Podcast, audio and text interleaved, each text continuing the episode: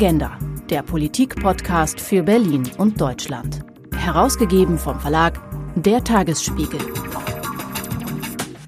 Hallo und willkommen zur zweiten Folge des Agenda Podcasts, die wir zusammen mit unserem Sponsor und Partner Bayer herausgeben. Mein Name ist Philipp Eins.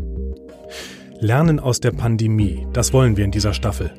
In der vergangenen Folge haben wir bereits besprochen, was Corona für die pharmazeutische Industrie bedeutet. Klar, die Branchen sind unterschiedlich betroffen. Besonders kritisch ist die Lage auch für viele Landwirte. Zum einen fehlen Erntehelfer, die aus dem Ausland nicht anreisen konnten. Zum anderen leidet der Export, zum Beispiel von Milchprodukten. Aber was in Europa schon zu großer Sorge geführt hat, in den Entwicklungsländern hat die Pandemie katastrophale Auswirkungen. Zuliefererindustrien sind zusammengebrochen, Lieferketten wurden gekappt, Felder liegen brach. Den Menschen fehlen schlichtweg Lebensmittel. Wie diese globale Krise erfolgreich zu überwinden ist und mit welchen Strategien die Widerstandsfähigkeit von Nahrungssystemen und Kleinbauern langfristig zu sichern ist, darüber sprechen wir mit Ingemar Bühler. Er leitet den Bereich Public Affairs and Sustainability bei Bayer Crop Science in Deutschland. Das ist die Landwirtschaftssparte des Unternehmens. Schönen guten Tag. Einen wunderschönen guten Tag und vielen Dank für die Einladung. Herr Bühler, die Supermärkte waren während der Corona-Krise ja offen und dennoch leiden offenbar viele Landwirte. Wer ist gerade besonders betroffen? Ähm, die aktuelle Situation stellt eigentlich alle Betroffenen vor die große Herausforderung, äh, dass sie einfach Unwägbarkeiten haben. Äh, die Landwirte haben es nicht leicht. Allerdings sehen wir, dass ein Großteil der Landwirte mit Herausforderungen zu kämpfen hat, die sie vorher auch schon hatten. Wir sehen, dass wir in Deutschland das große Glück haben, dass die meisten, in den meisten Fällen die Supermärkte voll sind. Äh, wir haben etwas anders eingekauft als vorher. Wir haben etwas gehortet. Wir haben vielleicht etwas mehr Getreide zu uns genommen, wie Haferflocken oder Nudeln, ähm, konnten uns aber trotzdem versorgen und wir hatten hier keine Engpässe und keine Gefahr, mit Ausnahme von Klopapier. Da gab es Engpässe, die sich logistisch lösen lassen. Die Landwirte haben jetzt die große Herausforderung, dass sie aufgrund äh, der Exportproblematik, aufgrund von Grenzschließungen, einige Absatzmärkte nicht erreichen. Das gilt zum Beispiel bei einigen Fleischprodukten, bei Milchprodukten. Und die größte Sorge ist hier immer die Frischware, die sie halt eben nicht einlagern können, sondern die muss zu einem bestimmten Zeitpunkt, wenn sie produziert wurde, auch abgenommen werden. Also was wie Wurst und Käse zum Beispiel stelle ich mir jetzt gerade vor. Äh, Wurst und Käse, je nachdem, also Frischfleisch selbstverständlich. Das ist ein Problem. Wurst, wenn sie geräuchert ist, können sie länger einlagern. Das ist nicht das große Problem. Hier werden äh, mehr Lagerkapazitäten auch äh, unterstützt. Das funktioniert aber eben Frischmilch, äh, Frischfleisch, das sind die Dinge, wo es dann wirklich problematisch wird. Sie hatten es gerade schon beschrieben, Lebensmittel wurden gerade zu Anfang der Corona-Krise äh, teilweise in Massen gehortet, trotz Beschwichtigung aus der Politik. Wie haben Sie diese Zeit ganz persönlich erlebt, wenn Sie sich so zurückerinnern an die letzten Wochen und Monate? Ich selber muss gestehen, ich habe die ersten Wochen ähm, etwas emotional durchlitten. Ich bin genau in, zu der Anfangszeit wo es um, ähm, um die Diskussion um Ausgangssperren oder Beschränkungen ging, äh, bin ich erneut Vater geworden. Und wenn Sie einen Säugling zu Hause sitzen haben, äh, der Milchpulver äh, und, und Wasser und Windeln benötigt und Sie merken die Schlangen an den Supermärkten und an den Drogeriemärkten, äh, da bin ich selber etwas nervös geworden und habe äh, zum ersten Mal in meinem Leben wirklich Dinge gehortet. Das hatte ich zuvor noch nie. Ist ja auch eine besondere Situation. Herzlichen Glückwunsch erstmal. Danke sehr. Ja, und da wird man wahrscheinlich dann doch noch ein Stück weit panischer, als wenn es nur um einen selber geht, oder? Wenn man ein kleines Kind zu versorgen hat. Absolut, äh, vollkommen. Also ich habe äh, eine weitere Tochter, die ist bereits fünf und meine Frau und ich, wir können uns alle auch, äh, wir haben uns darauf eingestellt, dass wir uns einfach anders ernähren als sonst. Ähm, und das ist nun wirklich gar kein Problem, aber mit einem Säugling ist das eine ganz besondere Situation. Ähm, und da bin ich wirklich das allererste Mal in den Supermarkt gegangen und habe weit über den normalen Bedarf hinaus gekauft. Normalerweise gehen wir alle drei, vier Tage frisch einkaufen. Was in der Corona-Krise vielleicht ja auch zu Unsicherheiten geführt hat, ist die Tatsache, dass viele gemerkt haben, wie stark wir eben doch von der Weltwirtschaft, von der Globalisierung abhängig sind. Also auch bestimmte Medikamente wurden knapp äh, in Deutschland. Zumindest gab es da kurzzeitig ja eine ähm, Schwierigkeit, neue Medikamente ranzuschaffen.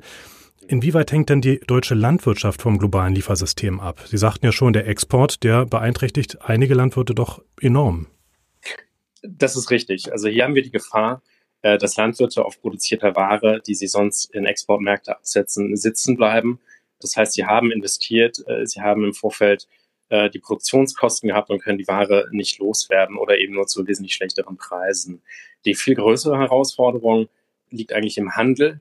Ähm, wir sind in Deutschland Nettoimporteur. Viele der Konsumwaren, viele der Lebensmittel, die wir zumindest gewohnt sind zu konsumieren, kommen aus dem Ausland, auch relativ häufig aus Entwicklungsländern. Und da ist die größte Herausforderung derzeit die Sperrung von Grenzen, aber auch Transportwege. Viele Schiffe dürfen nicht fahren, äh, stehen still. Wenn wir hier die Transportkapazitäten haben, um es nicht, äh, um die Ware nicht einzufahren, ähm, bleibt es ebenfalls auch im Ausland liegen und kann zum einen werden Landwirte nicht dafür bezahlt, zum anderen äh, können wir sie nicht konsumieren. Bleiben wir doch gleich mal bei den Entwicklungsländern, die Sie gerade beschrieben haben. Inwieweit kann das Coronavirus die Welt in ja so eine globale Ernährungskrise führen? Absolut. Ähm, da gibt es einen, einen vehementen Aufruf von David Beasley, äh, Leiter des World Food Programs, äh, der jetzt gerade wirklich äh, sowohl auf, also auf beiden Seiten des Atlantiks äh, sehr stark engagiert ist. Er hat aufgerufen, dass äh, das Welternährungsprogramm eine signifikante Aufstockung seiner Mittel braucht und zusätzlich Unterstützung äh, durch Fluggesellschaften, durch Logistikunternehmen. Die Gefahr, die er schildert, ist in verschiedenen Szenarien aufgeteilt. Ähm, wir haben ja auch vor der Krise die Situation gehabt, dass trotz hochproduktiver Landwirtschaft in vielen Teilen der Erde äh, es immer noch eine Hungersnot gibt. Geschätzte 850 Millionen Menschen auf der Welt leiden Hunger äh, oder leiden an Fehlernährung. Und die, die Berechnung, die er dort dargestellt hat, äh, geht davon aus, dass äh, derzeit aufgrund äh, der Pandemiesituation 130 Millionen Menschen zusätzlich äh, Hunger leiden. Äh, und er geht von einem Worst-Case-Szenario aus, wenn äh, nicht dringend mit benötigte Mittel aufgestockt werden, wenn der Transport von Lebensmitteln und die Versorgung in Entwicklungsländern nicht sichergestellt wird, dann redet er von mehreren hunderttausend Toten, die durch äh, die Hungersnöte, also Menschen, die, die sterben könnten, signifikant mehr als äh, durch Covid selbst. Über welchen Zeitraum sprechen wir da? Ist das jetzt direkt berechnet nach der Covid-Krise ab nächstem Jahr oder wie ist der Zeithorizont? Hier ist der, nee, der, der Zeitpunkt ist extrem hoch. Äh, also hier wird sofortiges Handeln äh, gefordert. Äh, die Bundesregierung bzw. das Ministerium für wirtschaftliche Zusammenarbeit und Entwicklung hat Soforthilfe in Aussicht gestellt, aber es ist signifikant mehr gefordert. Die Bundesregierung stellt meines Wissens nach eine Milliarde Euro zur Verfügung. Der WBC spricht von benötigten 10 Milliarden US-Dollar, die hier kurzfristig benötigt werden. Geld ist sicherlich das eine, aber wie äh, würden Sie einschätzen, könnte man aus dieser Krise noch herauskommen? Was ist wirklich, was sind die wichtigsten Punkte, um so eine Hungerskatastrophe, die Sie gerade beschreiben, gerade in Drittweltländern zu verhindern? Nun, es gibt zwei, zwei verschiedene Zeithorizonte, die meines Wissens nach ähm, zu beachten sind. Das eine ist die sofortige Hilfe mit jetzt benötigten Lebensmitteln. Das geht nur über Hilfslieferung. Langfristig muss, äh, muss die ähm, Erfahrung zeigen, dass wir das weltweite Nahrungssystem äh, sehr viel resilienter äh, gestalten, als das bislang der Fall ist. Es gibt in der Landwirtschaft immer die Herausforderung durch Unwetter, durch Klimaveränderungen, ähm, durch Ernteausfälle. Das ist das eine. Wir sehen jetzt aber auch, dass viele Länder auch nicht nur was, Konsum, was Luxusgüter oder was besondere Konsumgewohnheiten angeht, äh, sehr stark auf ähm, den freien Warenverkehr angewiesen sind. Und äh, zum einen ist es so, dass wir die Produktivität global gesehen ein ganzes Stück weit erhöhen müssen, äh, um einen Puffer zu haben, auch um die wachsende Weltbevölkerung sicher zu ernähren. Die zweite Sache ist aber auch, dass wir die Abhängigkeiten ein Stück weit auflösen müssen. Äh, sprich, der Selbstversorgungsgrad in vielen Teilen der Erde äh, muss größer werden, wenn wir sehen, äh, dass selbst die Europäische Union nicht in der Lage ist, sich selber zu versorgen, obwohl sie sämtliche Kaufkraft und auch noch ein sehr moderates Klima und viel Feldfläche zur Verfügung hat, dann sehen wir, dass selbst die stärksten Volkswirtschaften dieser Erde offensichtlich nicht äh, hinreichend in der Lage sind, mit solchen Krisensituationen umzugehen. Das gibt ein Gefühl dafür, wie schlimm die Situation in den Entwicklungsländern ist. In einigen Ländern, Sahara-Zone zum Beispiel, ist es derart heiß und die Bedingungen derart unwirklich, dass man überhaupt nicht in der Lage ist, eigene Lebensmittel zu produzieren. Und hier wird freier Markt eingekauft. Das wird problematisch, wenn es Ausfälle oder Kostenschwankungen gibt. Äh, hier braucht es ganz starke Partnerschaften, vor allem regionale Partner, wo dann zügig und vor allen Dingen zuverlässig zu stabilen Preisen Lebensmittel in das Land importiert werden können. Lebensmittel zu importieren in solche Länder, das ist das eine, das wirkt aber eher kurzfristig, wie Sie gerade schon sagten. Was wären so langfristige Alternativen? Äh, langfristig definitiv äh, ein, ein hoher Selbstversorgungsgrad mit den nötigsten Lebensmitteln. Das äh, ist äh, aufgrund viel, von viel Stabilität in einigen Ländern äh, in den vergangenen Jahrzehnten immer mehr aus dem Fokus gerückt. Ähm, es ist durchaus eine Nebenerscheinung auch von positiven Entwicklungen wie enger internationaler Zusammenarbeit und internationalem Handel. Aber das hat im Prinzip auch äh, die Anfälligkeit für solche Krisen deutlich erhöht. Äh, und hier ist ähm, zum einen gefordert, dass äh, also dass Staaten in, auf ihrem eigenen Territorium möglichst hohe Selbstversorgung erreichen. Und in vielen Ländern dieser Welt heißt das vor allen Dingen auch, dass Kleinbauern signifikant gestärkt und besser organisiert, besser ausgebildet und besser versorgt werden müssen. Denn gerade in den Entwicklungsländern äh, gehen wir heute davon aus, dass knapp 80 Prozent der benötigten Lebensmittel von Kleinbauern produziert werden. Auch zu Spenden von Saatgut wird ja gelegentlich aufgerufen. Ähm, und gerade das, was Sie meinten, die Kleinbauern, die Saatgut erhalten, da gibt es ja auch viel Kritik. Also gerade Ihr Tochterkonzern Monsanto steht ja da in der Kritik, dass äh, Monokulturen in der Landwirtschaft auf Ackerfeldern gefördert werden und dadurch neue Abhängigkeiten entstehen. Warum sollte das der richtige Weg sein? Das ist mit Sicherheit nicht der richtige Weg. Monokulturen sind nirgendwo auf der Welt äh, der richtige Weg. Ähm, Sie sehen auch in westlichen Industrienationen häufig etwas, was als Monokultur äh, wahrgenommen wird. Da wird zu einem Jahr, Zeitpunkt im Jahr eine Kultur angebaut. Es muss trotzdem oder es sollte, um nachhaltig zu wirtschaften, äh, eine Fruchtfolge geben über mehrere Jahre. Äh, in Entwicklungsländern macht das, was Sie gerade beschreiben, überhaupt gar keinen Sinn. Ohnehin ist eine Abhängigkeit von Kleinbauern durch multinationale Konzerne erstens nicht wünschenswert, zweitens überhaupt gar nicht äh, sinnvoll. Ja, Kritiker sagen ja dennoch, dass Monsanto gerade dafür steht, oder? Ähm, das Unternehmen hat sich diesen Ruf erarbeitet, dafür zu stehen. Das ist eine Praktik, die mittlerweile komplett abgelegt ist, ist nicht Teil des Geschäftsmodells von Bayer, ist meines Wissens, da kann ich mich aber nur auf die Berichte von Kollegen äh, berufen, ist auch schon in Zeiten vor der Akquisition dann wieder stillgelegt worden. Welche wegweisenden Projekte in dem Bereich, gerade zur Selbstversorgung, zur Unterstützung von Kleinbauern, gibt es denn aus Ihrer Sicht? Da gibt es eine ganze Reihe. Das eine ist agronomisches Wissen, also wirklich Know-how zu Anbaubedingungen, die sich im Moment sehr stark verändern in vielen Teilen der Erde. Da ist Ausbildung gefragt, da sind dezentrale Netzwerke gefragt, da können Konzerne und Unternehmen eine Rolle spielen, aber Entwicklungshilfeorganisationen zum Beispiel äh, oder auch Landwirtschaftskammern spielen hier eine ganz, ganz große Rolle, weil sie halt einfach raus zu der Landbevölkerung müssen. Sie müssen deren Sprache sprechen, sie müssen nah an deren Kultur sein, äh, um dort gut Wissen zu vermitteln. Äh, das zweite ist, die Kleinbauern brauchen für ihre Region lokal angepasstes, wirklich benötigtes Saatgut. Sprich, Zugang ist ja eine wichtige Rolle. Es muss schlichtweg vorhanden sein. Es muss finanzierbar sein. Pflanzenschutz spielt dort ebenfalls eine Rolle. Auch hier wieder professionelle Ausbildung, möglichst gut angepasste Anwendung. Und äh, eine weitere ganz, ganz wichtige Komponente ist die Organisation von Kleinbauern. Ganz oft ist die Situation von Kleinbauern die, dass sie für ihren eigenen Konsum, für die Versorgung der eigenen Familie wirtschaften und Überschüsse, die sie produzieren, in guten Jahren dann verkaufen.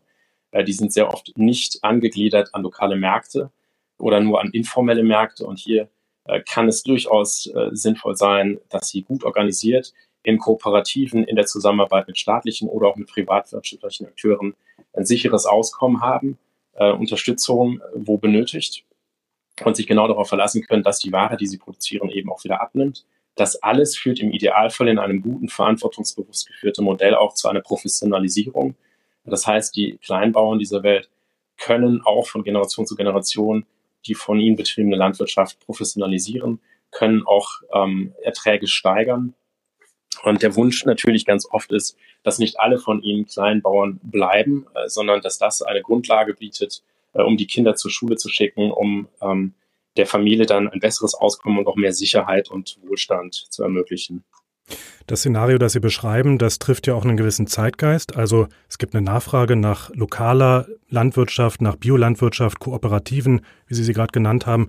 Auf der anderen Seite kaufen viele Verbraucher dennoch gerne günstig.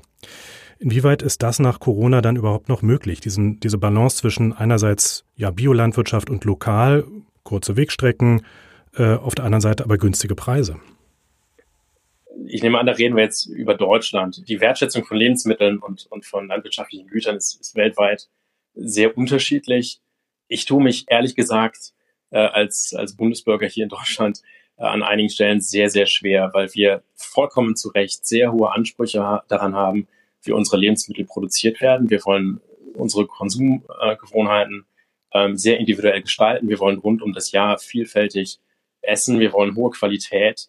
Äh, bedauerlicherweise sind aber Lebensmittel etwas, wofür im Durchschnitt die Deutschen trotz äh, Aufrufe und trotz gesellschaftlicher Dialoge relativ wenig Geld ausgeben möchten. Das ist für die Landwirte eine ganz große Herausforderung hier im Land bereits. Das sehen wir in der Fleischproduktion. Das ist aber für die Landwirte in Entwicklungsländern ebenso schwierig. Ähm, wir importieren einen Großteil der, der Früchte und des Obstes aus Entwicklungsländern. Wir eigentlich mit unserer Kaufkraft können dort Preise treiben.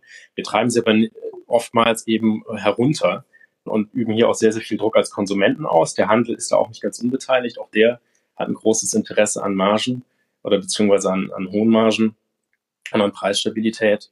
Ich glaube, wir tun gut daran, uns alle als Konsumenten sehr viel besser zu informieren, sehr viel bewusster zu konsumieren, vielleicht auch in der Menge der Lebensmittel sparsamer zu konsumieren. Gleichzeitig aber sollte das nicht in der Konsequenz heißen, dass wir sparsamer äh, mit, der, mit unserem Einkaufsbudget umgehen, sondern dass wir den tatsächlichen Wert von Lebensmitteln und auch den Stellenwert dieser Lebensmittel in unseren Lebensstilen gerecht äh, und verantwortungsvoll bezahlen. Sprich, auch hier sind oftmals höhere Lebensmittelpreise dringend gefordert. Das heißt, die Zukunft auch der Lebensmittelindustrie, die muss uns auch was wert sein, wenn ich so richtig verstehe. Vollkommen, absolut, ja. Und ich finde es schon interessant, wenn Sie in, in Deutschland in der breiten Mittelschicht unterwegs sind, da sehen Sie Menschen, die durchaus bereit sind, relativ viel Geld im Monat für ihr Handy zu bezahlen. Ähm, wenn Sie die ältere Generation fragen, sind die auch oftmals bereit, sehr, sehr viel Geld im Monat für ihr Fahrzeug zu bezahlen.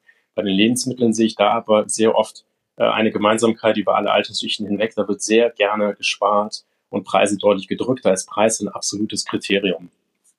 Lassen Sie uns noch über ein Thema sprechen, nämlich die Digitalisierung in der Landwirtschaft. Auch die Digitalisierung könnte dort beitragen, die Folgen der Krise zu mildern. Und zwar nicht nur in Deutschland, sondern vermutlich auch weltweit. Wie genau? Die Digitalisierung als, als großer Schlüsselbegriff umfasst natürlich sehr, sehr viele Dinge. Wir glauben in der Landwirtschaft, dass die Digitalisierung vor allen Dingen uns helfen kann, landwirtschaftliche, also agronomische äh, Voraussetzungen sehr viel besser zu verstehen und zusammenzuführen, und zwar sehr viel schneller, als es in der Vergangenheit der Fall war. Landwirte arbeiten in der Regel mit viel Information, aber eben auch mit sehr, sehr viel Erfahrung. Das führt oft zu guten und soliden Entscheidungen. Ähm, trotzdem haben wir oft Herausforderungen durch Wetterumschwünge, durch das Zusammenspiel von Naturkräften, die es schwierig machen, ein Optimum ähm, an Ertrag äh, zu erbringen. Und gleichzeitig, das ist die, die nächste Herausforderung, sehr hohe Ernten einzufahren und gleichzeitig die Auswirkungen auf die Umwelt zu beschränken und herunterzufahren. Äh, wir glauben, dass Digitalisierung gerade in den industrialisierten Landwirtschaften helfen wird, Wetterbedingungen, Klimavoraussetzungen, aber auch die Voraussetzungen auf dem spezifischen Hektar, auf dem Feld sehr viel besser zu verstehen, übereinander zu legen und dem Landwirten äh, zu ermöglichen, fundiertere Entscheidungen zu treffen. Welche Kultur lohnt es sich hier anzubauen? Wie kann er im besten Fall auch wirklich präzise und sparsam und verantwortungsvoll ähm, Saatgut austragen, es entsprechend behandeln macht es auch unter den veränderten Wetterbedingungen, wir sehen es gerade hier mit, mit hoher Hitze und viel Trockenheit, macht das wirklich Sinn? Wie kann er da äh, möglichst gut wirtschaften? Und wie kann er das dann eben auch mit einer hohen Qualität in den Markt eingliedern? Haben Sie da ein konkretes Beispiel? Ich stelle mir gerade so vor, dass es da eine App gibt, die mir anzeigt, okay, so wird das Wetter in den nächsten vier Wochen, so muss ich jetzt irgendwie zusätzlich noch wässern oder ich kann mir das gerade noch nicht so richtig vorstellen. Ja, in der Regel ist es so, äh, dass Sie über die wenigen Wochen mit einer ganz normalen Wettervorhersage arbeiten, beziehungsweise über die kommenden Tage. Ähm, was wirklich relevant ist für die, für die langfristigen unternehmerischen Entscheidungen des Landwirten, sind historische Daten. Auf welchem Teil ihres Feldes können sie welche Erträge einbringen? Lohnt es sich ja wirklich anzubauen? Sie haben oftmals nicht durchgehend die gleiche Qualität der Böden, sie haben nicht die gleiche Wasser- oder Temperaturvoraussetzung auf ihrer gesamten Fläche, sondern sie schauen sich an, wo ist die, wo die, die Ertragswahrscheinlichkeiten wirklich hoch äh, dort kann ich ähm, am besten wirtschaften. Andere Flächen sind kaum produktiv, die kann ich äh, im besten Fall umwidmen, die kann ich als Ausgleichsflächen verwenden, hier kann ich Maßnahmen umführen, um Biodiversität zu fördern, kann ich hier aufforsten, kann ich Blühstreifen anlegen, kann ich auch Ernteverzichtstreifen anlegen, also eine, eine Vielfalt von Maßnahmen, die Sie machen können, wo Sie einfach sagen, ich werde hier keinen Raps oder keine Kartoffel anbauen, äh, ich werde hier andere Maßnahmen dann durchführen, ähm, um im Gesamten eben auch die ökologische Balance meines Betriebes zu erhöhen. Auch die globale Klimaerwärmung trifft ja vor allem Wir haben es heute schon öfters besprochen, die Drittweltländer. Mhm. Äh, kann auch hier die Digitalisierung dabei helfen, da solche Ungleichgewichte in der Globalisierung auszugleichen? Dass die Digitalisierung die Ungleichgewichte in der Globalisierung wirklich ausgleichen kann, das wäre mir neu. Ich bin allerdings auch kein Ökonom. Ähm, das, äh, ich glaube, da spielen Kaufkräfte eine, eine wesentlich größere Rolle. In Entwicklungsländern kann die Digitalisierung zum einen bei dem Problem helfen, was ich vorhin geschildert habe. Kleinbauern können sich besser informieren, werden besser lokal mit Know-how betreut. Im besten Fall können sie auch agronomische Beratung nutzen, sprich, ich habe eine Herausforderung an meinem Feld ähm, oder ich habe eine Herausforderung, eine Blattlaus auf meiner Pflanze, ich kann das abfotografieren oder filmen, zeige das einem Berater, der kann mir weiterhelfen. Gerade in großen Ländern wie zum Beispiel in Indien ist das eine ganz wichtige Funktion, weil ich nicht immer eine lokale äh, Betreuung habe. Es gibt dann wiederum auch die Möglichkeit, äh, dass ich mich informieren kann über Marktpreise. Ich kann mich angliedern an Märkte oder an den Zwischenhandel äh, und kann dann eben aus dem informellen Handel aussteigen und wirklich in eine richtige Zuliefererkette rein, die mir meine Produkte auch abnimmt, die mir auch vorher sagen kann, was in diesem Fall benötigt wird, sodass eine bessere Abstimmung im Markt stattfindet. Wege aus der Agrarkrise in Corona-Zeiten. Darüber habe ich mit Ingemar Bühler gesprochen vom Unternehmen Bayer. Und das war der Agenda-Podcast für diese Woche. Schön, dass Sie dabei waren. Am Mikrofon verabschiedet sich Philipp Eins.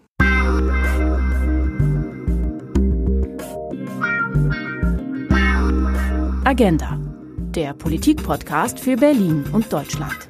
Weitere Informationen unter agenda-podcast.de.